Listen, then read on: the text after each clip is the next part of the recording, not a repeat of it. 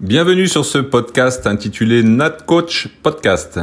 Je suis Eric Rebourg, cadre technique d'État à la Fédération française de natation et j'ai créé cet outil à l'intention des entraîneurs de natation afin de favoriser un échange d'expériences sur l'entraînement et tous les paramètres du métier d'entraîneur. Au cours des différents épisodes, j'échangerai avec des entraîneurs ainsi qu'avec des experts qui interviennent auprès de nous et des athlètes comme les préparateurs physiques, les préparateurs mentaux, les kinés, les scientifiques. J'espère que ce podcast vous aidera dans vos réflexions et votre action et vous donnera l'envie de creuser un peu plus. Bon podcast. Donc bonjour à tous et bienvenue sur ce nouvel épisode du podcast. Donc aujourd'hui, euh, je vais à la rencontre d'un entraîneur euh, international, on va dire, donc euh, Christos Paparadopoulos, que tout le monde connaît bien en France, et qui actuellement entraîne euh, Al Jazeera au Liban. Bonjour Christos. Bonjour. Ben, merci d'avoir répondu euh, à mon appel. Euh, Christos, entraîneur bien connu euh, au niveau national, international, euh, qui a baroudé un petit peu, qui est euh, voilà un entraîneur euh, qui a été spécialiste de brasse, pas que de brasse, hein, mais voilà qui est plus connu pour pour la brasse. Donc, bah écoute, Christos, je vais te laisser un petit peu te, te présenter et présenter un peu ton parcours, ton parcours d'entraîneur. Oui, donc euh, moi je suis arrivé au Havre en 1982 Mhm. et j'étais entraîneur à la fois de, nata- de natation et de water polo parce que je suis un poloiste de, Ouais. de formation, nageur aussi mais poloiste. Et donc euh, j'ai commencé dans un club qui avait une petite histoire avec euh, Xavier Savant. Ouais. Petit à petit, euh, quelques années après, on a eu David Abrard, Mhm. qui était un spécialiste du 200 mètres papillon, derrière Franck Exposito. Ouais. Euh, j'ai eu aussi euh, Sylvain Cros qui est passé par moi avant de partir à, à Strasbourg et faire Ouais. euh, son parcours. Et enfin, euh, Hugues Dubosc, le dernier, Mhm. avec son parcours bien connu.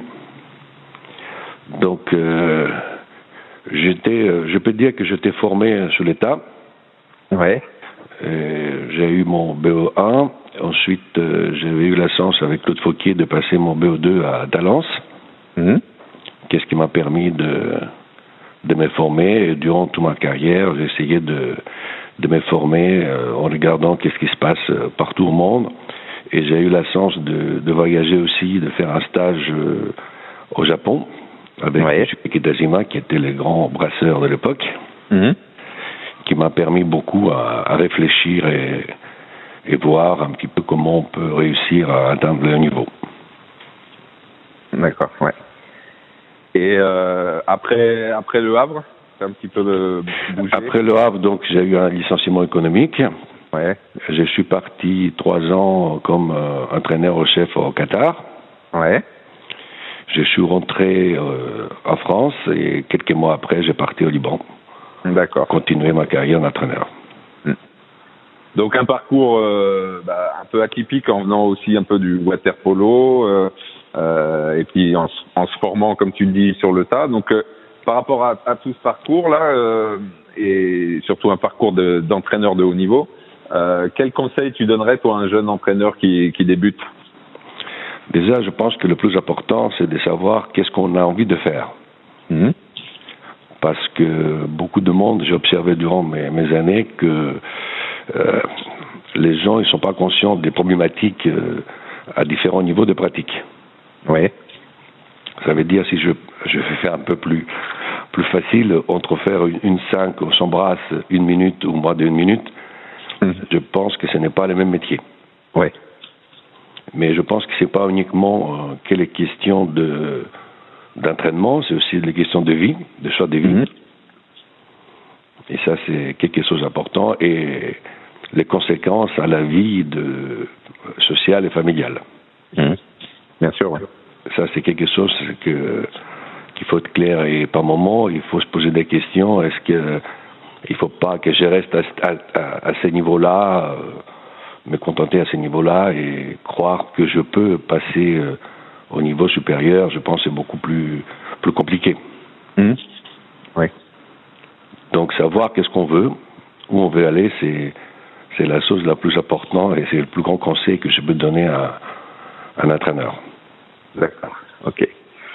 Alors, euh, pour parler un petit peu plus d'entraînement, donc euh, bah là, tu as abordé un petit peu dans ton parcours euh, euh, bah, le travail que tu avais pu faire avec Hugues euh, et puis le, le, on va dire le, ce que tu avais apporté, la connaissance de, de, des Japonais lors de ton stage. Moi, j'ai eu la chance de te côtoyer sur sur des stages et sur un stage, je me rappelle à à Mulhouse sur un stage Tokyo 2020 là où tu t'occupais du groupe Brass. Et bah, j'avais vraiment apprécié le travail que tu faisais, euh, justement un travail qualitatif avec euh, des coups de bras, des, des distances, euh, voilà, des coups de bras par distance avec des temps, etc. Donc, bah, est-ce que tu peux nous, nous expliquer un peu ta conception toi, de l'entraînement et puis comment tu t'y prends avec tes athlètes actuels ou avec ce que les athlètes que tu as pu avoir par le passé je, je, pense que déjà il y a une, une, une grande question, une question extrêmement importante. c'est la méthodologie d'entraînement selon les niveaux de, de, de nageurs. Ouais. Euh, par moment, on, on, on, perd beaucoup de temps à utiliser des, des méthodes d'entraînement sophistiquées mmh. avec des gens qui n'ont pas le niveau. Ouais.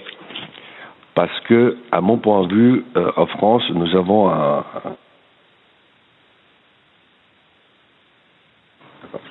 je t'entends plus. Tu m'entends? Oui, vas-y, ouais, ouais, Nous avons un problème euh, de déterminer qu'est-ce que c'est un nageur de haut niveau.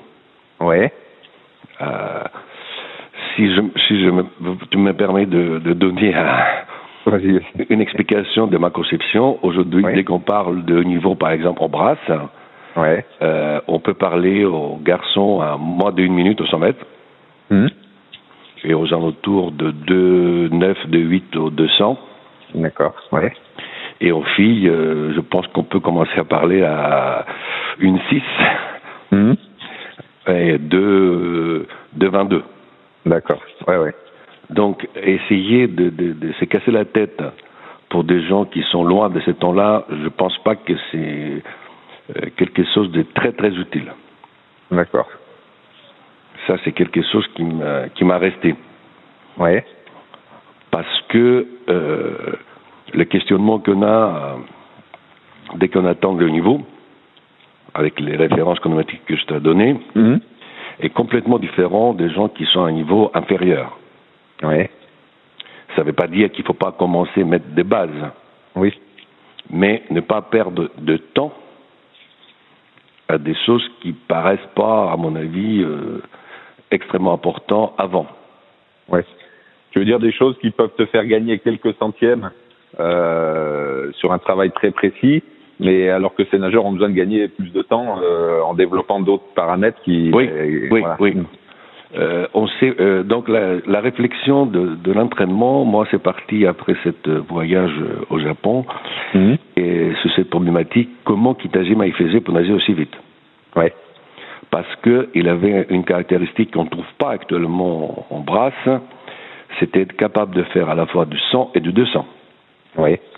Donc ce n'est pas, je pense, la même façon à travailler euh, en préparant un nageur ou nageuse pour faire une épreuve de sprint, mmh. 100 mètres, et un nageur ou nageuse qui vont faire de 200 mètres. Mmh. Déjà, il y a euh, quelque chose qui me paraît euh, extrêmement important. Parce que aujourd'hui, nous avons eu des nageurs capables de nager vite, peut-être au 100 mètres, au 100 mètres en France, mais au 200, c'est beaucoup plus compliqué. Ouais. Oui, c'est vrai que le niveau du, du 200 bras n'est plus le même qu'à une certaine période. Ouais. Or, il y a quelque chose que je, tire l'attention de tout le monde, c'est que la progression mondiale des 12 dernières années au 200 mètres bras était moins importante que 100 mètres. Oui. Euh, si je prends un exemple, euh, Luc Dubosc, donc à Pékin, à 2, 8, 9, mmh. donc il termine troisième. Avec ces mêmes temps, on peut se qualifier sur, je pense, aux demi-finales, voire au final. Oui. Pas de gagner, ça oui, oui. pas. Oui, en demi-finale. Et... On a de 6, de 5, mais 2, 8, euh, on n'est pas trop mal. Mmh. Donc, euh, après cette euh, voyage et après avoir euh, étudié pas mal des vidéos de Kitajima, mmh. j'ai réussi à, à, tirer quelques détails qui m'ont inspiré ensuite à, mon, à mon travail. Ouais. Ça veut dire que avec euh, euh, une, euh, on va dire une modé, j'appelle ça une modélisation de la course, Mhm. parce que je crois beaucoup à ça. On a observé que Kitajima était capable, par tranche de 5 mètres, Ouais. c'est quand même très précis, par tranche de 5 Ouais, mètres, de réaliser à la fois un nombre de coups de bras bien précis, à une vitesse bien précise, Mhm. et la, la plus grande difficulté, c'est garder cette modèle durant toute l'épreuve. Ouais. Euh, malheureusement ou heureusement, j'ai j'ai utilisé cette méthode de- pour comparer euh, Kitajima avec Hugues, Mhm. et j'ai observé que le moment où Hugues il a fait ses meilleures performances était capable de reproduire ça, Ouais. et le moment où il n'arrivait pas à être à son meilleur niveau, il faisait partiellement cette application, mais pas euh, durant toute l'épreuve. D'accord. Ouais. Donc c'est vraiment, je pense, quelque chose de très très fin d'arriver à, à garder cette organisation motrice Sur l'ensemble du. ouais, sur l'ensemble de, de la course, parce que la brasse c'est c'est très compliqué parce que on a connu ça aussi avec Hugues, c'est que on s'entraîne et il y a des moments où il n'y a rien, rien qui va, Mhm. Progresse pas. Or on s'entraîne. Ouais, ouais. Et la synchronisation en brasse c'est quelque chose qu'on trouve pas aux autres nages. Bien sûr. Mhm. je pense. Et je, je pense aussi que euh, la brasse a euh, des points communs avec le papillon. Mhm. La façon pour qu'on exécute les gestes, c'est presque, presque identique. Par contre, il y a vraiment un grand écart entre euh, ce style de nage et le crawl et le dos. Ouais. Je dirais, je ne suis pas certain, je n'ai pas étudié, mais je pense qu'on ne peut pas euh, reproduire cette même euh, euh, réflexion au crawl ou au, ou au dos. Oui, alors qu'en papillon, on pourrait aussi avoir ce découpage par 5 mètres, par nombre de mouvements. Oui. Ouais, ouais. Ça veut dire, ça veut dire aussi que on a eu aussi les mêmes temps euh, toutes les phases euh, non nagées Ouais. auxquelles on ne donne pas peut-être euh, très très. c'est pas un point de fixation pour nous. Mhm. Or, c'est capital. Ouais. Ça, c'est Oui, une, une partie euh, d'entraînement extrêmement importante. Parce que si dès le départ, on n'arrive pas à atteindre. euh, dès qu'on observe, qu'on regarde des vidéos, on va voir que tous ces grands nageurs en brasse jusqu'à maintenant, ils ont une façon de faire qui est presque, presque identique. Mhm. Ça veut dire que euh, au start, je vais faire 15 mètres avec Ouais. un coup de bras pour les garçons et entre un et deux coups de bras pour les filles. Ouais. Euh, les 5 mètres avant le mur euh, et les 15 mètres après le mur, ils sont pre- presque identiques. Mhm. Donc, si on peut dire, je vais aller faire une compétition de, de préparation, donc euh, lors d'un meeting, où je ne vais pas chercher une performance chronométrique, mais de mettre en place Une façon de faire, ouais. ouais. cette organisation, ces concepts. Ouais. Mhm. Ça, c'est quelque chose qui n'est pas, je pense, bien euh, utilisé chez nous. Ouais. Parce que moi, la problématique, c'est pourquoi eux, ils font ça, et pas moi. Mhm. Oui. De façon que, euh, je pense, peut-être c'est pas bien de copier, autant que bien, ou de s'inspirer des autres, mais moi, c'était ma, euh, était ma philosophie et reste, et reste euh, ma philosophie actuellement. Mhm. Observer comment ils s'organisent les meilleurs et voir qu'est-ce que moi je peux faire. Donc tu penses que sur les, ouais, sur les, sur les compétitions euh, euh, non préparées, les compétitions euh, de travail entre guillemets, euh, on met pas en place euh, assez de strat- la stratégie de course ou la façon de faire qu'on devrait euh, euh, mettre en place sur le, la compétition principale, quoi. Oui, parce qu'on regarde aussi, par exemple, on observe un petit peu, je- avec les gens que j'ai côtoyés euh, durant mes longues années de travail euh, et des discussions que j'ai eues, je pense pas qu'il y a cette, euh, cette réflexion-là. Comme aussi un autre point extrêmement important que j'ai observé, deux, points, pardon, c'est à la fois le travail de jambes. Ouais. Il y a une, euh, une peur des entraîneurs de travailler les jambes, mhm. par peur de, de blessures. Et ça, c'est quelque chose qui, qui, qui, qui, est, je pense, un frein. Et, aussi, mm. un autre questionnement, mais bon, qui, qui n'est pas un questionnement qu'on découvre, c'est le pourcentage euh, de spécialités lors des séances d'entraînement. Oui. Pourquoi euh, quelqu'un qui fait du dos ou du crawl, il va faire des séries euh, de 8 fois, 2 fois, X fois euh, 100 euh, mètres ou 200 mètres. Et je ne veux pas faire la même chose en, en, spécialité. En, bras, pas. Mhm. Ça, c'est quelque chose que qu'on ne voit pas souvent. Oui, oui. Moi, je me souviens aussi être allé en stage au Japon où euh, bah, euh, les groupes Brass, le groupe PAP avec les juniors là du, du Japon bah, faisaient les mêmes séries que les, les dossistes, que les crawlers et, euh, et, que les entraîneurs nous disaient mais euh, le pape euh, c'est une nage comme une autre, la brasse c'est une nage comme une autre et que et que en fait nous nos, nos athlètes français avaient vraiment pas l'habitude de faire des séries que ce soit en pape ou en ou en brasse quoi. Bon, il y a aussi une après il y a aussi des problèmes de fonctionnement qu'il faut pas oublier. Oui. Que, que faire du brasse du pape ça demande de l'espace. Oui, dans un bassin de 25 euh, à 8 par ligne, c'est plus compliqué. Ah, tu peux pas, tu peux pas. Donc ça pose des problèmes et, ayant vécu cette euh, cette problématique, on avait plus le choix, par exemple, euh, si on faisait des séances de matin, ouais. de faire ce type de travail le matin parce qu'il avait beaucoup moins de monde le matin que l'après-midi. Mmh. Oui, c'est évident. Ça, c'est quelque chose, je pense, qui qui nous fait du, du mal. Oui. Et je me pose la question, est-ce que c'est pas ça qui fait que aujourd'hui on est loin du top niveau mondial. Bien sûr, ouais. Et pour revenir sur le travail de, de jambes, là, euh, c'est vrai qu'on a, en France, on a une, euh, on va dire une, mode un petit peu de dire, il faut pas travailler trop les trains séparés, faut pas trop travailler, que ça soit en brasse, mais même, euh, mais même, je dirais même en battement ou en ondulation. Mmh.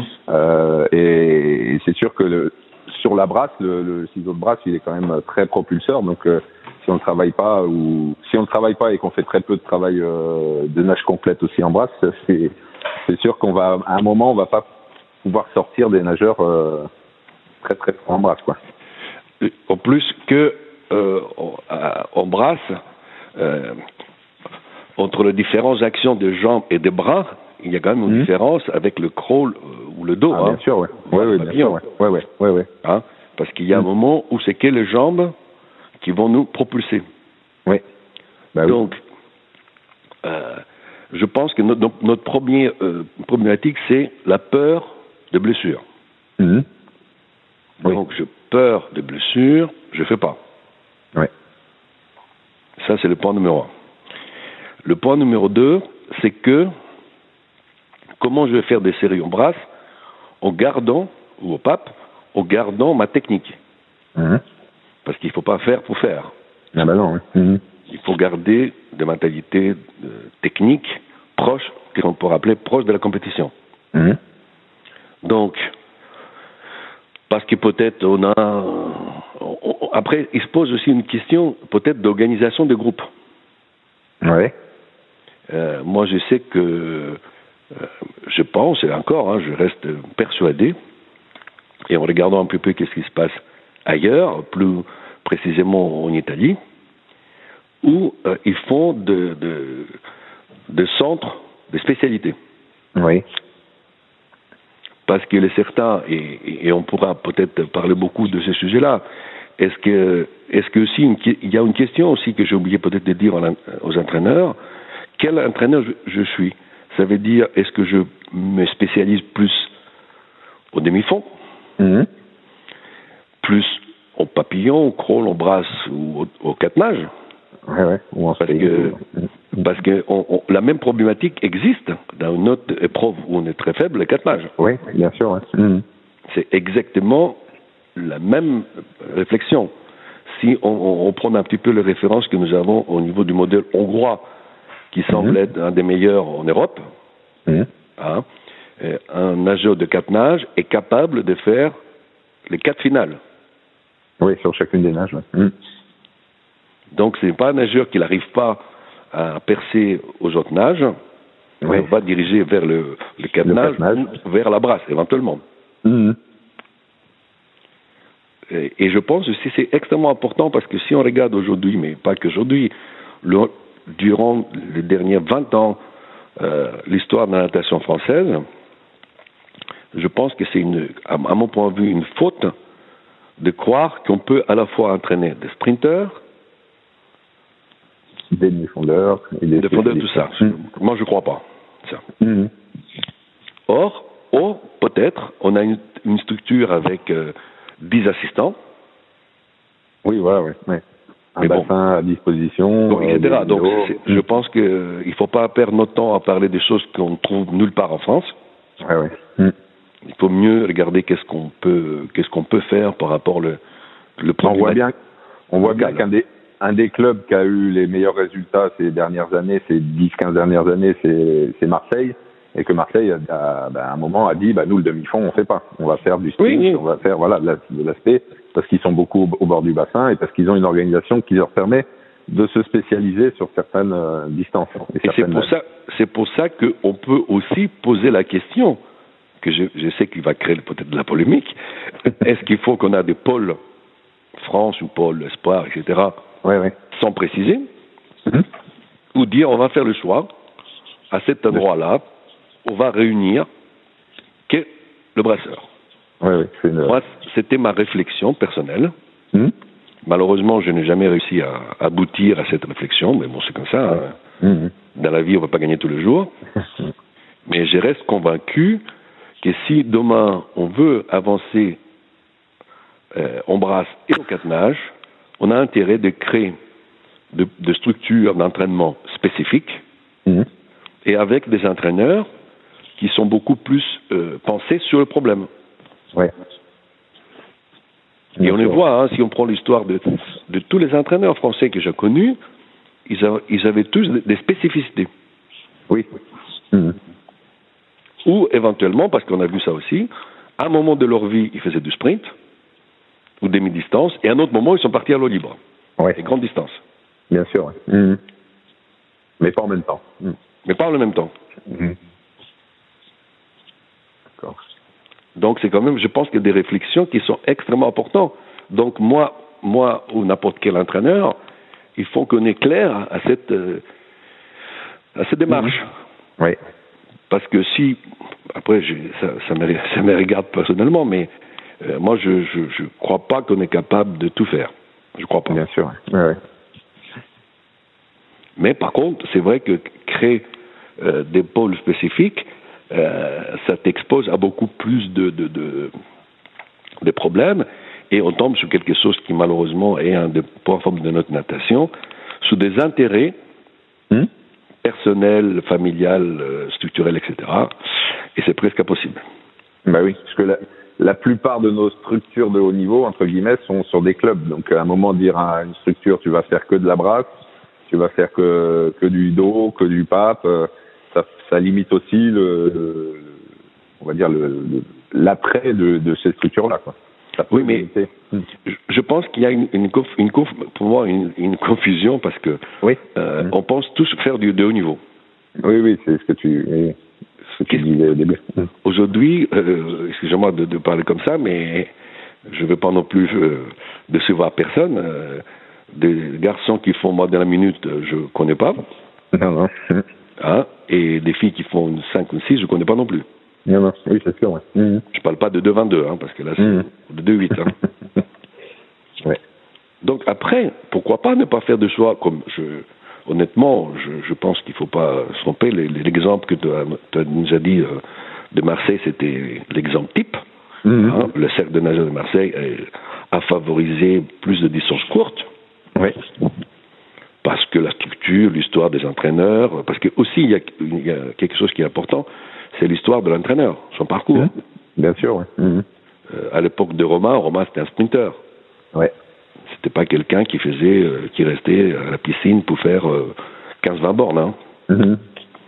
Donc c'est, je pense que c'est très difficile à quelqu'un qui est habitué à des séances beaucoup plus courtes, peut-être plus grande intensité, avec un entraînement spécifique, de repartir et faire du de longue distance. Ouais. Ouais, oui, oui. 400, 800 ou 1500. Oui, bien sûr. Mm. Et ça, c'est quelque chose que je pense qu'on ne le voit pas souvent ailleurs. Non. Mm. Il n'y a pas de choix fort comme ça fait euh, dans les structures. Oui, et, et, ça, quelque chose aussi qui, qui, peut créer la polémique, mais bon, on est on n'est pas là pour être gentil avec personne, je pense, on est là pour dire la vérité. oui, bien sûr. Euh, cette cette euh, cassure, euh, à mon avis, qu'il a marqué l'histoire, le passage de Paul direct au club. Oui. Moi, c'est quelque chose qui m'a qui m'a marqué. Mmh qui m'a marqué et, et, malheureusement, et je pense que c'était aussi un peu mon je, ma participation à, au projet euh, euh, Tokyo 2020, c'est quelque chose aussi qui m'a marqué, qui m'a montré aussi les, notre faiblesse. Ouais. Parce que j'avais euh, préparé un tableau euh, avec le, la progression des nageurs. Mmh. Et euh, cette planification montrait que tu faisais partie du, du collectif Brass si tu rentrais dans le critère. Mmh. On te donnait six mois maximum pour te rattraper. Ouais. Si tu faisais pas les minima, tu sortais de, tu sortais, ouais. Mmh. du projet. Mais je pense aussi, c'est un peu notre culture, et il a ses qualités et ses défauts. On préfère mieux faire des opérations avec 20 qu'avec 3. Bien sûr, ouais. Mmh. Oui, oui. Moi, c'est ça que j'ai compris, euh, que j'ai compris durant mon expérience. Or, je pense aujourd'hui que c'est une, une, faute grave. Mmh.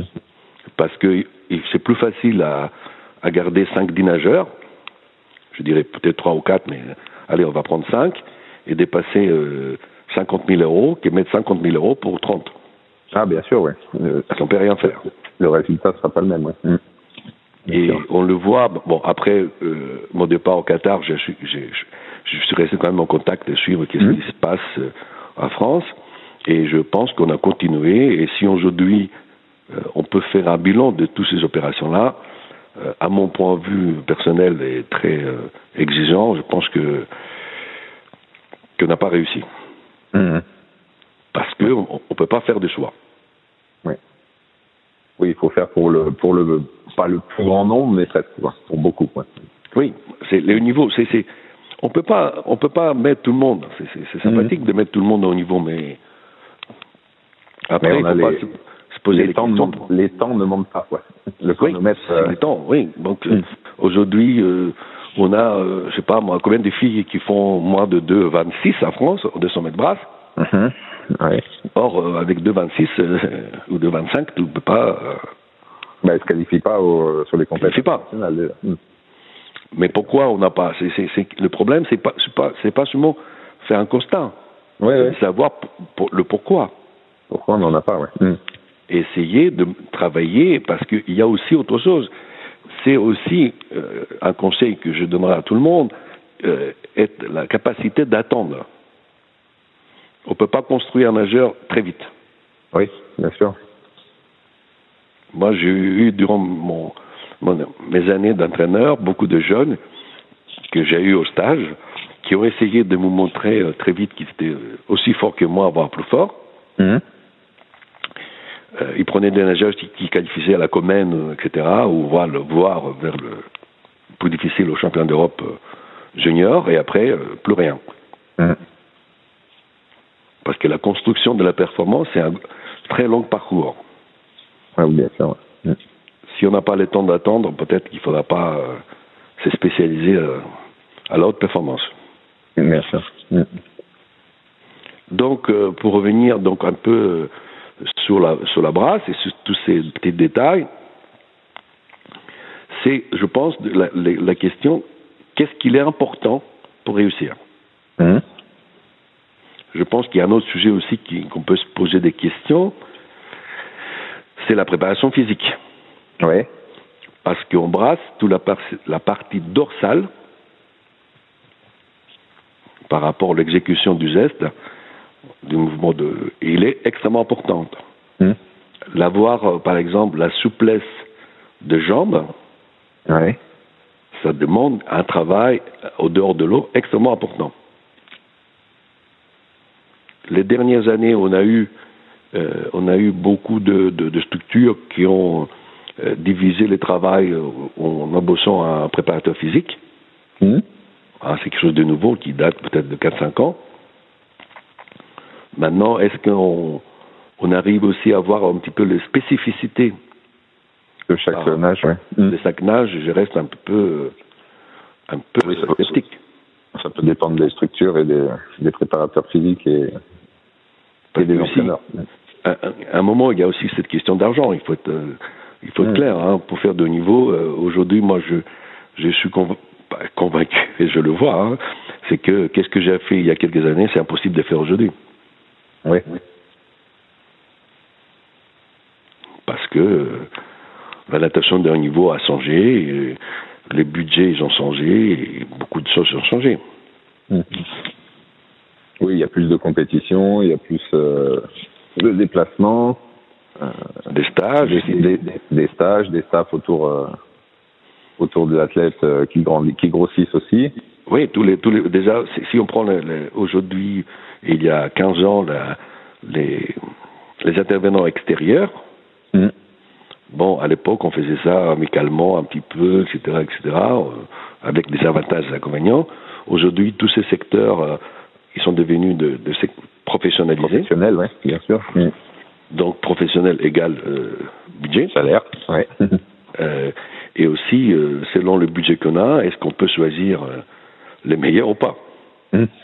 Oui, c'est sûr. Mhm. la question il se pose. Hein, euh, et je m'appellerai toute ma vie sur une question que j'avais, euh, une discussion que j'avais eue avec Henri Vaster il y a quelques années. À l'époque, il était, il était trésorier, si je ne dis pas de bêtises, de la fédération. Mhm. Et on discutait. Et je dis, Henri, est-ce que tu sais combien ça coûte une médaille olympique? Parce qu'à un moment, il faut parler de ça. Bah oui, oui, bien sûr. Mhm. Parce qu'on veut des résultats, ok, pas de problème, mais combien ça coûte? Ou cette fameuse histoire, est-ce qu'il faut dépenser l'argent pour 10 ou 20 qui est 3 Oui, bien sûr. oui. Mhm.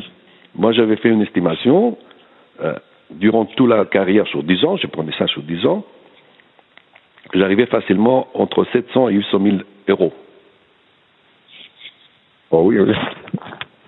Et je n'étais pas très gourmand. Hein. Non, ouais. Donc, à un moment, je pense qu'il faut qu'on ait conscient aussi de ça. Et c'est pour ça, au niveau euh, de l'entraîneur, parce que nous, on est des entraîneurs, on n'est pas des dirigeants, c'est de dire par rapport à mon budget, qu'est-ce que je peux faire? Bien sûr, ouais, ouais. Et ça, c'est quelque chose qu'on n'attend pas beaucoup. Mm. Parce que peut-être, euh, je ferais mieux de rester un entraîneur euh, finaliste ou va médaillé au, au champion de France des catégories d'âge, que espérer d'aller plus loin, où je sais que c'est presque impossible, pour plusieurs raisons. Et ça, ça peut apporter des problématiques, des, des conflits, etc., avec euh, les nageurs et les clubs. Bien sûr, ouais. Mhm. Et on le voit, hein, aujourd'hui, euh, euh, si on regarde, pas qu'aujourd'hui, il y a tout le temps le même club, entre guillemets, qui sont au top niveau. Oui, oui, bah oui. Mhm. C'est pas par hasard. C'est pas, ouais, parce qu'ils ont Pas que ont- eux, ils sont les meilleurs que les autres. Non, parce qu'à un moment, euh, les choix, ils sont faits comme ça, euh, les choix de structure, de, de budget, etc. Que, donc c'est extrêmement important pour chaque entraîneur de définir qu'est-ce qu'il veut faire. Mhm. Moi, je reste convaincu on- qu'on perd beaucoup de temps et d'énergie à, pardon, à essayer de faire des choses que qu'on peut pas faire. Ouais. Mhm, c'est sûr, ouais. Mhm. Donc, on brasse, parce que c'était le, le point le plus important, je pense. Ouais. Euh, on brasse, ça demande beaucoup, beaucoup, beaucoup d'intention Mhm. sur la, coordination entre euh, bras et jambes. Et si on regarde un petit peu, parce que je ne te casse pas que j'ai dépassé des heures et des heures à regarder des vidéos de meilleurs au monde, on voit que la brasse, c'est une âge qui a beaucoup, beaucoup changé. Bien sûr, ouais. il faut pas dire que c'est qu'elle brasse, mais pour moi, je pense que c'est la nage qu'elle a beaucoup évolué. parce qu'on monte beaucoup moins qu'avant. Ouais. On est dans une nage euh, plate. Mhm. Et aussi, on le voit si on prend les meilleurs garçons et filles les dernières années, on a des particularités. Si par exemple je prends le 100 mètres, brasse garçons et filles, on, on observe pre- presque la même chose. Mhm. Des gens qui sont capables de partir très très vite. Et mon modèle, moi, de garder par tranche de 5 mètres une organisation motrice et un temps d'exécution, il n'est pas valable. Ouais. Il n'est pas valable. Mhm. Parce que le deux, le, le deux, de- à la fois, à, si on prend euh, euh, Rio et Londres, hein, avec deux personnes différentes, qui ont presque les mêmes caractéristiques, il ne faut pas de 200 mètres. Ouais. C'est des nageurs du 100 mètres. Mhm. Et donc là, ça se pose aussi la question est-ce qu'on peut, est-ce que c'est préférable de travailler le 100 mètres ou pas? Est-ce qu'il faut mieux se contenter à, à des épreuves de sprint ou partir plus aux épreuves plus longues C'est long, ouais. Et à l'exception, j'ai observé aussi que euh, au pape, à l'exception de Phelps ou de quelques personnages comme ça qui sont peu, un peu même principe. hors ouais. normes, Mhm. je n'ai pas de modèle que j'utilise, euh, on n'a pas eu beaucoup de nageurs capables de gagner le 100 et 200 mètres papillon. Ouais, ouais. Mhm. Qu'est-ce qui pose aussi des, des- des questions sur l'entraînement? Ouais. Qu'est-ce qu'on a envie de faire? Et je dirais aussi, est-ce qu'on a des nages périphériques? Je m'appellerai toute ma vie, euh, j'ai assisté il y a quelques années, euh, l'équipe du Japon, elle est venue à Canet. Mhm. Et Kitajima, il avait fait à 204 nages. Ouais. Si ma mémoire elle est bonne, il nageait 2-3 au 204 nages. Mhm. Dans la formation du japonais, le, le catenage est quand même euh, très présent euh, très jeune. hein. Mhm. Oui, mais Mm. si je pense aussi, il, faut se poser la question est-ce que est-ce qu'il y a un modèle français déjà? Ouais.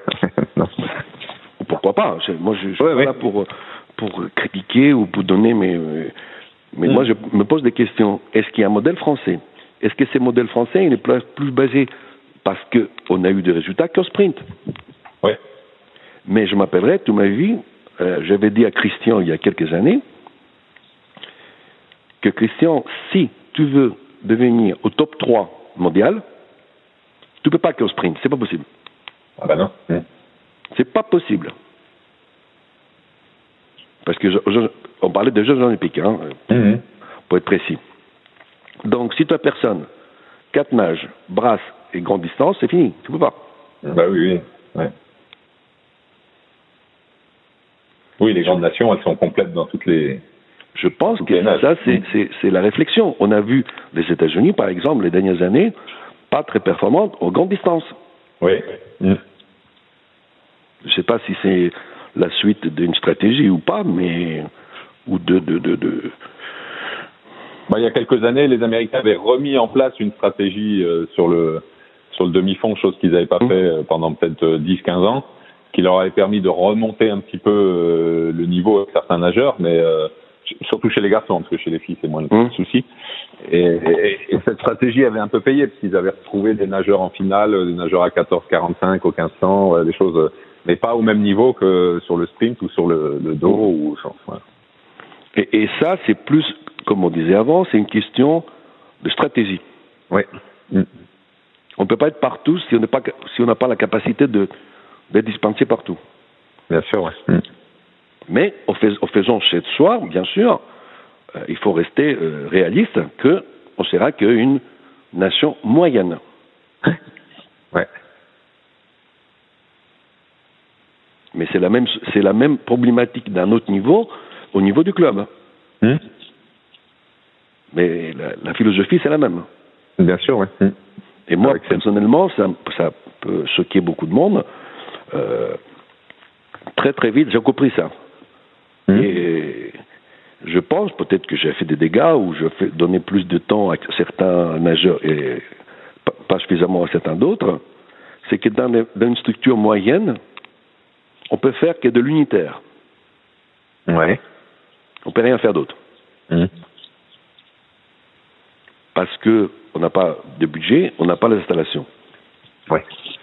Donc après, on peut se poser la question est-ce qu'on veut aller avec 10 finalistes au champion de France, euh, au championnat de France?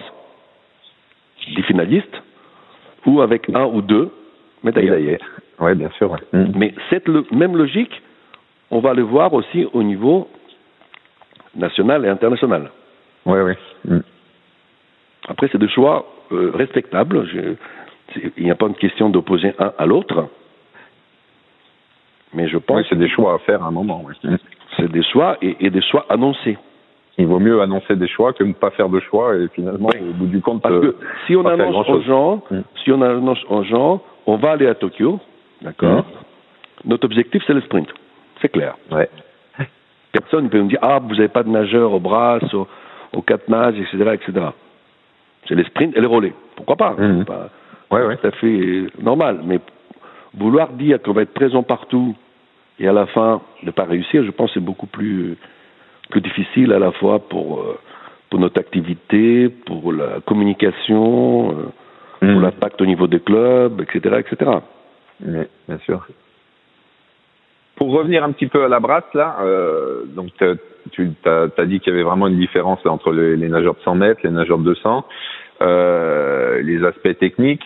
Moi, je me souviens, bon, je suis allé aussi en stage au Japon avec les juniors japonais, oui. et où j'avais j'avais été marqué, euh, c'était en 2012, j'avais été marqué par le par le ciseau de brasse en fait, le, le, ciseau qui était de pour les japonais et puis on le voit là de plus en plus au niveau international, de plus en plus euh, de, quoi, de moins en moins large, de plus en plus serré. Alors, il y avait Mhm. déjà Rebecca Sony qui, qui, qui avait un ciseau un peu comme ça. Euh, mais qu'est-ce que comment tu tu vois ça toi sur ce moi j'ai trouvé une évolution vraiment dans, le- dans le ciseau de brasse et, euh, et quand on voit un Adam Pitti ou euh, voilà un, un ciseau vraiment très très court, très euh, beaucoup Mais plus explosif. court- voilà explosif, beaucoup plus court qu'avant. Euh, alors peut-être plus sur des nageurs de 100 mètres que sur des nageurs de 200.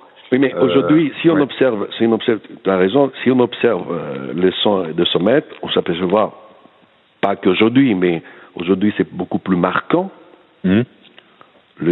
la- l'écart entre les nageurs de 100 et 200 est, est beaucoup plus important. Oui. On va dire les sprinters de les dernières années, hommes ou femmes, ils sont plus sur une dynamique ex, explosive. L'explosivité, ouais. Mhm. Ouais. D'accord? Et si on regarde Adam Pitti ou le Sud-Africain, ils partent très très vite Ouais. parce qu'ils ont une vitesse de pointe énorme. Mhm. Par contre, on regarde que euh, à la fin, c'est beaucoup plus compliqué. Et dès qu'on voit les mêmes nageurs aller nager de 200, là, on ne parle plus. Ah bah non, oui, oui, oui c'est sûr, ouais. Mhm. Parce qu'au 200, à la fois les Russes ou les Japonais, ils sont sur une phase beaucoup plus de glisse, Ouais. donc moins dynamique. Bien sûr, ouais. Mhm. qui ne favorise pas la même, la même, euh, la même chose qu'au sprint, ni la Mhm. même morphologie. Ouais. Les deux vainqueurs hommes, mais aussi des, aux femmes, c'est un peu plus particulier, je pense. Il ne faut pas comparer les hommes et les femmes. Ouais. Mais on- si on voit déjà euh, la, la morphologie, Oui, le gabarit est pas du tout le même. Mhm. et c'est complètement différent. Mhm. Or, on imagine, et si on regarde un peu des vidéos et des trucs comme ça, qu'au dehors de l'eau, déjà, ils ne font pas la même chose. Oui, ah bah ça c'est sûr, oui. Et donc ça, c'est une très grande réflexion. Mm. Parce que, par exemple, si on n'a pas déterminé si on va faire du 100 ou du 200, déjà, est-ce qu'on est capable de faire 100 et 200 déjà? Ouais. Première question. À partir du moment où je pense qu'on a décidé de partir plus vers cette voie-là ou vers le voie de 200, d'accord L'entraînement va changer. Bien sûr, ouais. Mhm. L'exigence va changer. On ne va pas développer la même chose. Mhm. Donc, vouloir tout faire sans être capable, je pense que c'est, beaucoup plus compliqué. Oui. Et on sait aussi que pour faire du 200, on a besoin aussi d'une vitesse. Mhm. Parce que pour faire 2-7, Ouais, il faut quand même pouvoir passer. il faut passer vite au premier ouais, ouais. ouais. Et, et je pense que ça, c'est quelque chose qui qu'il faut qu'il est clair entre nous. Hmm. Qu'est-ce que j'ai envie de faire? Qu'est-ce que mon nageur ou ma nageuse a potentiellement Parce que l'oubli qui se passe beaucoup. Pourquoi les gens ils vont aller plus au 100 mètres Est-ce que c'est une question de capacité ou une question de travail? Hein? Euh, J'ai observé dans mes dernières années à l'étranger que les nageurs que j'ai eus, ils disaient tous, je vais faire du sprint. Ouais. Et dès que tu essayais de creuser un petit peu, c'était pas une question de capacité. C'est une question de travail, Hmm. De charge de travail et de. charge de travail. Ouais. Hmm. Et on le voit si on prend tous ces pays-là, qu'ils ont un niveau au 50 mètres très bien, Hmm. qu'ils ont un niveau moyen au 100 et au 200 Très mauvais. Hmm. Pourquoi? C'est pas par hasard. Et je pense aussi utiliser qu'est-ce qui se passe? Si ce qu'on a les pays euh, dits faibles, ça nous aspire. Hmm? Ça nous aspire parce que ça, la question, ce n'est pas seulement euh, observer et dire ils sont mauvais, Hmm. mais nous aspirer, nous, parce que pff, la critique, ça sert à rien. hein. Non, bien sûr, ouais. Hmm. Le plus important, c'est s'aspirer, analyser et, et- et récupérer le point euh, qui nous semble important pour nous. Donc, pour répondre à ta question, c'est c'est vrai que le, le mouvement, ils sont beaucoup plus courts, Hmm. mais ils sont beaucoup plus explosifs. Oui. Et on peut le voir, pas une question bête, parce que dans la vie, il ne faut pas non plus essayer tout le temps euh, euh, rendre les choses sophistiquées. C'est quoi la différence entre 100 mètres brasse nage complète, moi je, pose des trucs simples, et 100 Mhm. mètres jambes? Hmm. Énorme. Oui. Et si on prend qu'est-ce qu'ils font eux, on va voir qu'il n'y a pas autant que ça. Oui. Parce que moi, je- peut-être je me trompe, mais l'observation que j'ai faite, c'était, on était maximum plus 15 en- avec planche entre 100 Ouais. mètres no- normal et 100 mètres Et jambes. 100 mètres jambes. Hmm. Ça veut dire que je nage une minute, Et je fais une 15 en jambes, ouais. Hmm. une cange. Et nous, on va être plus une 24, Ouais. Voire, voire un peu plus. voire un peu Ouais. plus. Hmm. Et je pense aussi, c'est que on n'a pas beaucoup assisté à des à des détails comme ça. Ouais. Parce que durant cette, mon existence en France, j'ai participé à beaucoup de réunions, beaucoup de- d'échanges intellectuels, on dirait ça, sur l'entraînement, mais qui étaient plus génériques, Hmm. Oui, sans rentrer dans les détails, dans. Hmm. sur la particularité de chaque nage. Hmm.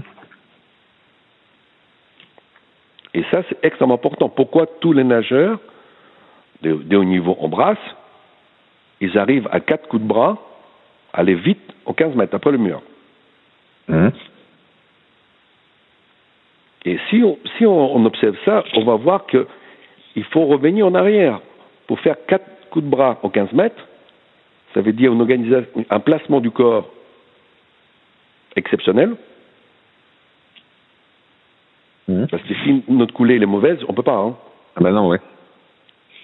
Donc c'est pas uniquement de dire ah il faut que je fasse quatre, coups de bras. Comment je m'organise pour faire les quatre coups de bras? Ouais, ouais. Au premier lieu, moi c'était tout le temps mon, ma réflexion. Au premier lieu, je mettais en place le mouvement, comment je m'organise, et j'ai ajouté ensuite le temps. Ouais.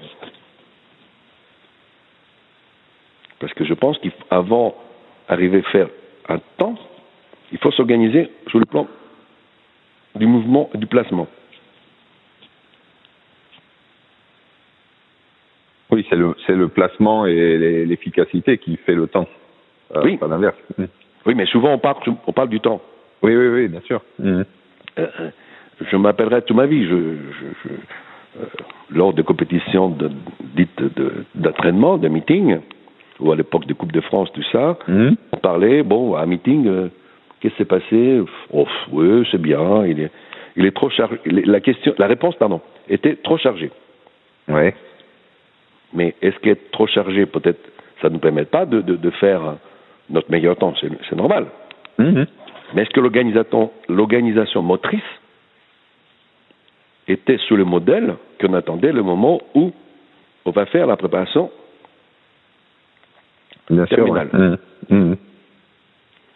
Donc, et, et, et moi, dans cette, ma réflexion, était de dire on brasse, le haut niveau, c'est une partition musicale. Ouais. Donc, qu'est-ce que je faisais? Parce qu'on n'a pas non plus, au départ, tous les moyens pour, pour faire. Je coupais le bassin par 15, 25, 35, 45 et 50. Mmh. Et j'essayais, indifféremment du temps, d'effectuer un nombre de bras bien précis. Bien sûr. Ouais. Plus ou moins. Mais faire ça au 50 ou faire ça au 200, c'est pas la même chose. Ah non, ouais. Mmh. Oui, à sur la, du moment- sur la durée, ouais. Mmh. À partir du moment où j'arrive à stabiliser l'action motrice, Mmh. ensuite, c'était ma façon de faire, j'ai ajouté le paramètre chronométrique par tranche. Ouais. Aujourd'hui, j'arrive à faire, par exemple, une partie. Il fallait que quelques semaines après, je progresse plus pour arriver à faire du 200 mètres, Bien sûr, ouais. Mmh. Progressivement, quoi. Mmh. progressivement. Mhm. Mais pas autant. Parce qu'on attend beaucoup. J'ai- fait de- dernièrement, euh, un- je suis allé participer à un meeting de, de, de Chartres Ouais.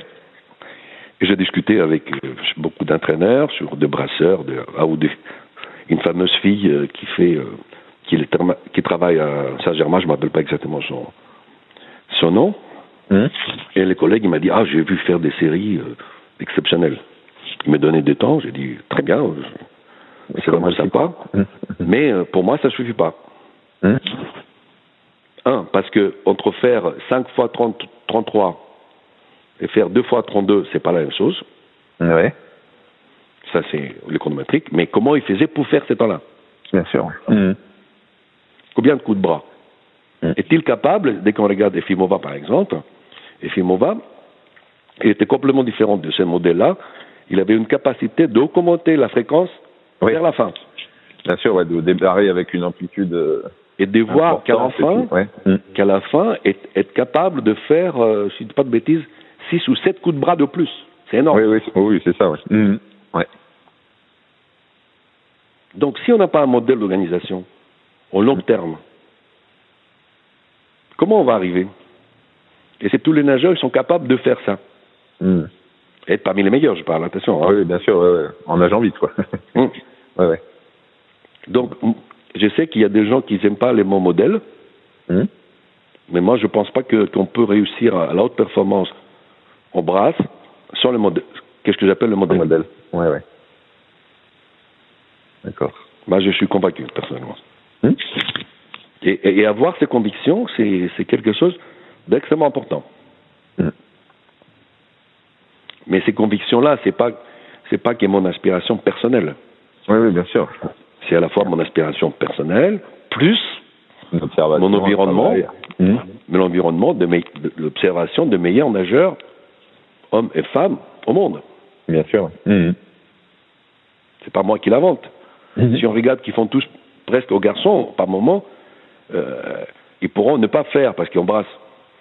Euh, on n'a pas la même problématique qu'aux autres nages euh, par rapport aux 15 mètres.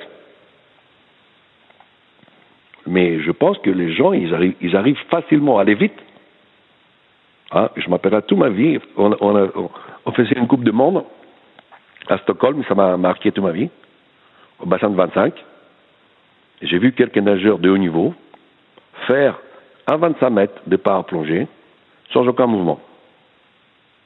Ouais. Oui, donc il faut déjà une, une position. Ça veut dire que tu maîtrises complètement ton corps dans l'espace Ouais, bien sûr. pour favoriser la glisse. Mmh. Euh, Anton Gourgov, je pense ça s'appelle comme ça, hein, les Russes. Ouais, je suis coffre. Ouais. Mmh. Anton, parce que moi, ça m'a resté Anton, parce que c'est plus facile. Ouais. Dès qu'on le voit comment il nage, Mmh. la glisse, c'est c'est extraordinaire. Ouais, ouais, c'est extraordinaire. Mmh. C'est sûr. Mais il ne peut pas faire 50, 58 ou 57 au, au 100 mètres, hein, je pense pas. hein. Ouais. Il doit être à 5. Ouais, il doit être à 5. Peut-être un gros 58, ouais. Mmh. Oui, non, mais Ouais, ouais. ça ne permet pas de gagner. Ah bah non, non. Mmh. Parce que c'est ça aussi, je pense aussi, sans vouloir croire que je fais du, comment dire, de discrimination à un nageur, mmh. mais on observe, on observe aujourd'hui parce que l'observation c'est quelque chose extrêmement important à développer aux entraîneurs. Et je dirais, à mon point de vue personnel, presque le point le plus important. Oui. Qu'est-ce qui se passe? Mais qu'est-ce qui se passe? C'était mon expérience. Il y a dix ans et aujourd'hui, c'est complètement différent. Ah oui, ça, oui. Mm. On ne peut pas en brasse dire la même chose, c'est pas possible. Mm. On a eu euh, euh, le moment où on faisait l'adulation, on a eu des mouvements euh, où les, les, gens ils montaient très haut, etc., etc. On voit aujourd'hui, c'est complètement différent. Et, et si on regarde le dernier championnat du monde des dernières compétitions, on va voir que entre les deux championnats du monde, le même nageur, il nage différemment. Oui. Pourquoi? S'il nage différemment, c'est pour aller plus vite. Hmm? C'est pas pour, euh, pour faire du spectacle. Ah ben non, non. Et, et, et aussi, la, cette capacité aussi, ça c'est aussi un autre point hein, qu'il faut être qu'il faut être clair, et on le voit à l'époque, bon, moi-même, parce que bon, je n'avais pas bien compris euh, le moment où Claude Fauquier, il avait mis les trois phases d'accession au niveau. Ouais. Les séries, les séries, les demi-finales, les finales. À l'époque, je dis la vérité, je n'avais pas compris. Hum. Mais dès que j'ai étudié plus particulièrement, j'observais qu'il avait 100% raison. 100% hum. raison. Parce que si je n'ai pas la capacité aujourd'hui, euh, je parle tout le temps de, des très hauts niveaux, hein, je, ouais, bien, sûr, bien clair. Donc, si je vais nager, si je nage aujourd'hui, l'après-midi au Sombrasse, on a des estimations, hein, on verra, peut-être, euh, on se trompe, euh, on est à, à 58 pour passer au final. Oui. D'accord? Et on va être à 59,5 euh, pour passer en demi. Mais on sait que la casse, ça se passe déjà entre le demi et la finale. Oui. Et on sait qu'après, malheureusement, c'est comme ça, hein, euh, on n'a pas le potentiel de monter plus, plus loin que la quatrième place parce que euh, l'écart est énorme. Oui. Parce que aussi ça, pouvoir habituer les gens à réaliser à une, durée très courte des performances très très haut, très très haut niveau, ça permet aux nageurs de s'organiser. Oui. C'est vrai qu'au départ, c'est une, une, situation très stressante. Hmm. Mais cette situation très stressante, c'est la réalité du, de la compétition de niveau. Bien sûr. Hmm. C'est pour ça que lors de compétitions de préparation, à la place de dire il était trop chargé, etc., etc., je pense que c'était plus facile à dire bon, euh, j'ai pris tous les coups de bras, ok, hmm. le temps il n'est pas bon parce que la veille ou la, on avait, cette semaine, on a, on a il y a la fatigue. Il y a la fatigue, mais le nombre de coups de bras, ils sont là. Mais la façon de faire, elle, est là. la façon de faire, exactement, comme tu dis. La façon de faire, elle est là. Donc, euh, on a bien mémorisé le, le point. D'accord? Et, et là, on va arriver. Parce que on le voit, hein, et, et, on voit aussi, on peut le voir aussi jusqu'au très haut niveau, la progression, par exemple, des 5 mètres avant le mur. Oui. Avant, on était euh, plus facilement sur trois mouvements. Aujourd'hui, on va, ça baisse un petit peu. Et, et, et, et, ça permet aussi, le même temps, à utiliser les lignes de référence que l'on a dans un bassin. Oui. À quoi ça sert les lignes? Sinon, ça sert à rien. Hein. Bah oui, oui c'est sûr. Mm. Donc c'est vrai que d'avoir des. Moi je sais que bon, j'ai travaillé dans des piscines, que ce soit à l'INSEP, à, Canet, où il y a euh, des marques tous les 5 mètres euh, mmh. dans le bassin et que ça, ça aidait beaucoup le, travail des brasseurs. Mmh. Je pense que les brasseurs, brasseurs et papillonneurs, personnellement, oui. je pense que c'est extrêmement important. Je n'ai pas, pour te dire la vérité, je n'ai pas plus étudié le cas du crawl et du dos bah, bah, mais je pense qu'un âge symétrique, c'est extrêmement important. Bien sûr, oui. Mm. Et on le voit aussi, c'est quelque chose d'extrêmement important. On voit aussi, dès qu'on parle avec des, avec des anciens nageurs. Mm. Moi, je sais que j'avais un, oh, j'étais un peu au concurrent, pour concurrent, c'est un gros mot, mais à l'époque de, de Franck, j'avais donc David Abrard, Ouais. euh, qu'il était euh, pas au même niveau que lui, il faut être clair. hein. Oui, oui, mais il était juste derrière. Beaucoup discuté avec euh, Franck, et c'est vrai que Franck, il, il, il faisait quelque chose qui, m'a marqué, je peux, je peux le dire aujourd'hui, qui m'a marqué, Mhm. euh, qui faisait des séries, des séries par exemple, de, de, des grosses séries de 200 mètres papillons, Ouais. Avec de, de, de, de coups de bras. Ça, ça m'a marqué. Mais il m'a jamais parlé du temps. Oui. Mhm. Parce que ça, c'est aussi une, une faute qu'on fait souvent. Oui, on, va développer. sur le sur le temps. Mhm. On va développer des coups de bras, d'accord, stabiliser, on va dire, mais on n'est pas capable d'accélérer. Mhm. C'est pas la même chose. Oui, il faut pas rester enfermé dans un dans un dans une façon de faire qui te bah, qui fait que tu deviens le champion du nombre de moins de coups de bras, mais que tu n'es pas capable d'aller vite aussi, quoi. Oui, c'est- pour ça que j'ai utilisé cet exemple, Ouais. Mhm. euh, parce qu'il m'a, ça m'a marqué. Parce que je pense qu'il faisait à 12 coups de bras, un truc comme ça, Mhm. qu'est-ce qui était phénoménal, hein, attention. Hein, je, Oui, oui, bien sûr. ouais. Je tire mon chapeau à Franck, hein, Mhm. mais euh, euh, je ne sais pas pourquoi, peut-être qu'il a oublié de me parler, mais on n'a jamais parlé de, de la vitesse. Ouais, mais ça veut dire vitesse. que le, le temps n'était pas le, le sujet principal de, de, de l'action, quoi. Oui. Et dès qu'on regarde, parce que nous on parle de, la brasse, et dès qu'on prend Efimova et on regarde comment elle s'organise, là on voit autre chose. Mhm. Bien sûr. Et moi-même, ça m'a, ça m'a, ça m'a choqué parce que j'étais, on vous dire la vérité, autre, aux, aux alentours de trois mouvements plus au dernier 50, Ouais. mais si sept mouvements de plus, je, à cette époque-là, j'ai paniqué. Ouais, ouais. Et dès qu'on regarde à côté elle, qu'est-ce qu'il fait? Et donc, pourquoi je dis ça aussi, c'est que il faut observer qu'est-ce qui se passe ailleurs. Mhm. Mais pas que les temps, parce que les temps, ça ne veut rien dire. Oui, bien sûr, ouais. Comment je me, ces nageurs-là, et cette modèle, cette modèle, on va dire, de 15, euh, 25, 35, 45, 50, ça permet d'avoir plus des références. Ouais. Est-ce qu'il est capable de faire tout le temps le même temps entre euh, 25 et 35 avec X coups de bras? Mhm. Quatre fois, par exemple, 200. Ouais, ouais. Ça, c'est moi, c'est quelque chose qui m'a, qui, qui restera gravé à, à ma façon de voir l'entraînement. Ouais. Et, et honnêtement, honnêtement, je dirais, je regrette parce que là, j'ai, euh, je vieillis, hein, j'ai Ouais. 64 ans. euh, je regrette que je n'ai pas pu euh, suffisamment échanger Ouais. mon expérience avec des collègues entraîneurs qui se trouvaient euh, à pratiquer la brasse. C'est mon plus Mhm. grand regret en arrêtant de la un de mes plus grands regrets, en arrêtant ma carrière d'entraîneur. D'accord, ouais. Bah, peut-être que maintenant, tu auras l'occasion euh, euh, plus souvent d'échanger avec des jeunes entraîneurs qui pourront bénéficier un petit peu de, de toute ton expérience. Mais je pense, si tu veux, on n'a pas cette culture-là. Oui. Je pense que c'est ça le- le- notre gros problème.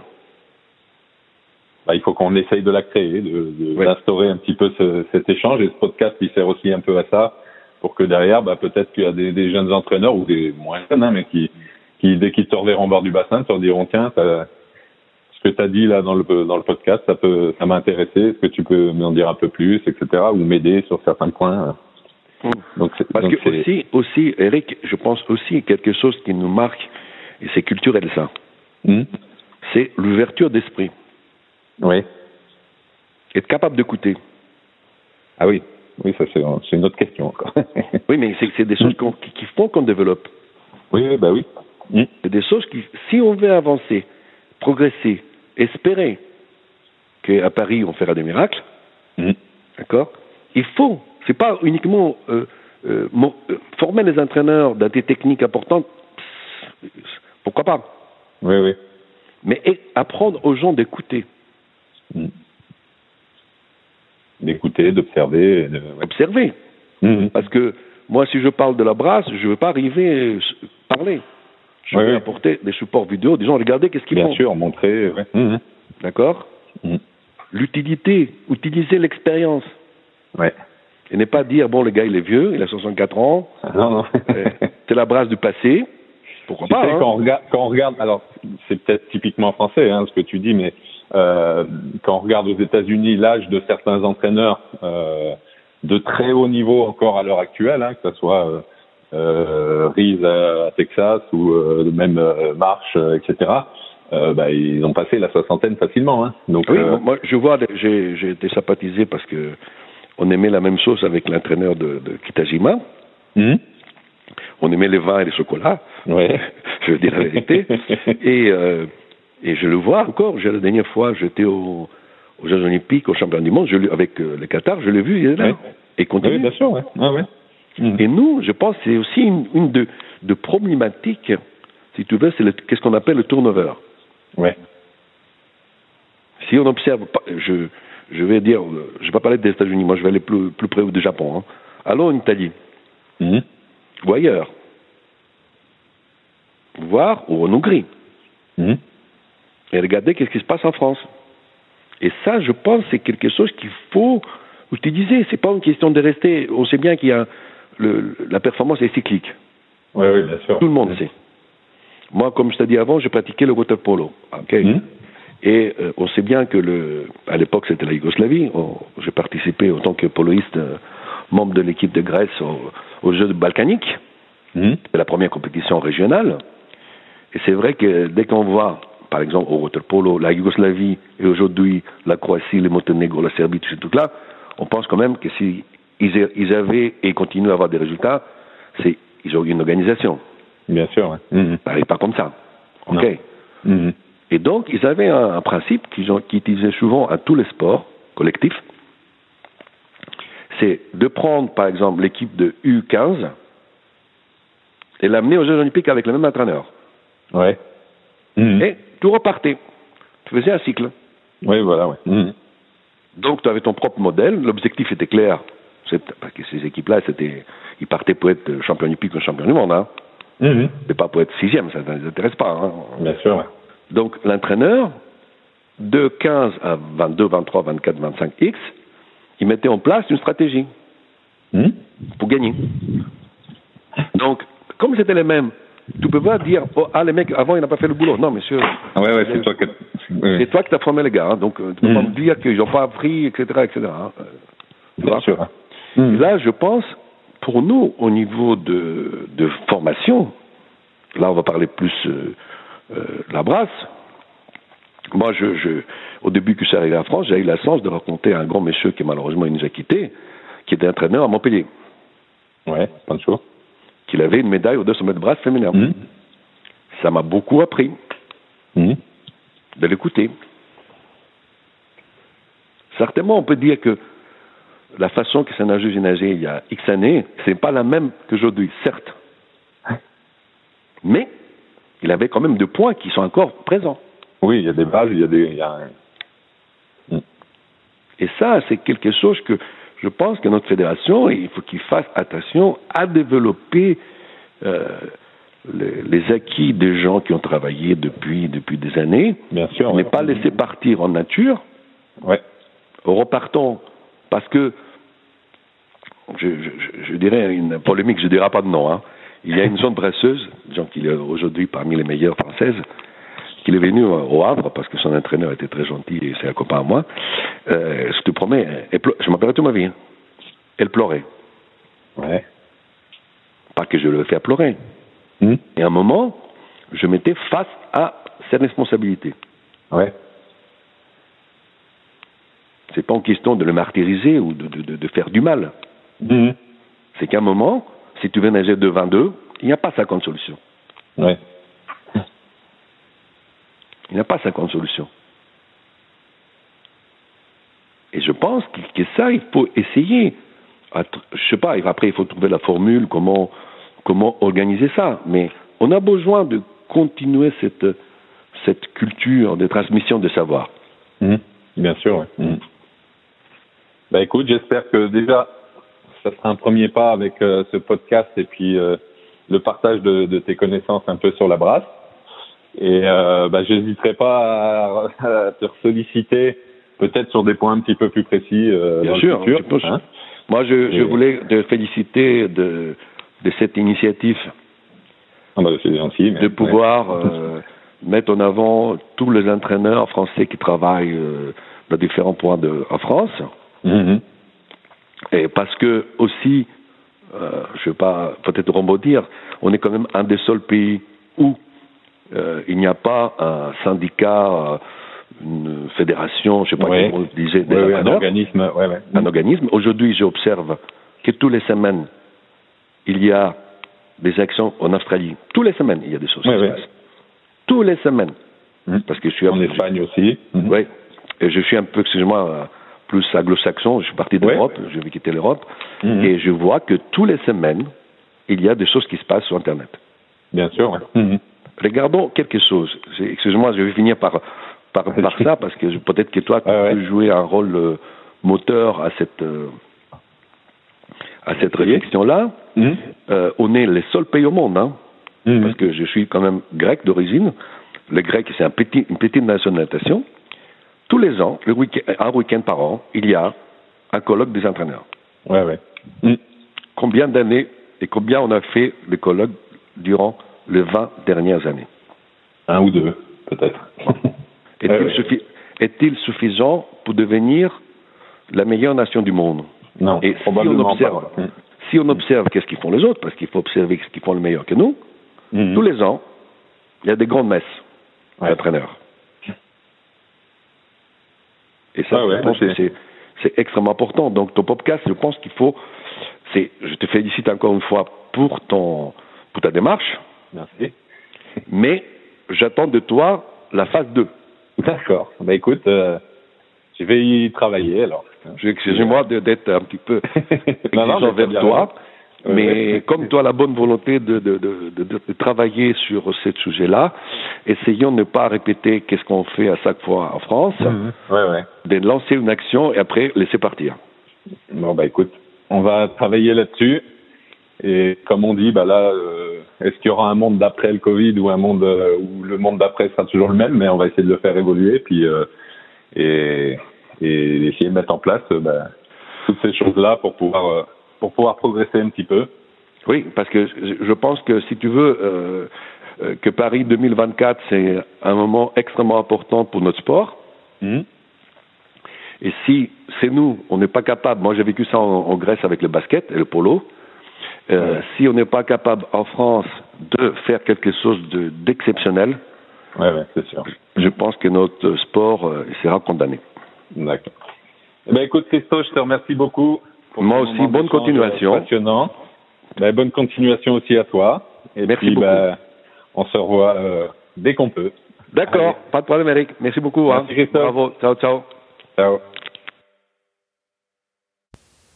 Si vous avez des questions sur ce podcast, n'hésitez pas à aller sur la page Facebook NatCoach Podcast. À bientôt pour un nouveau podcast.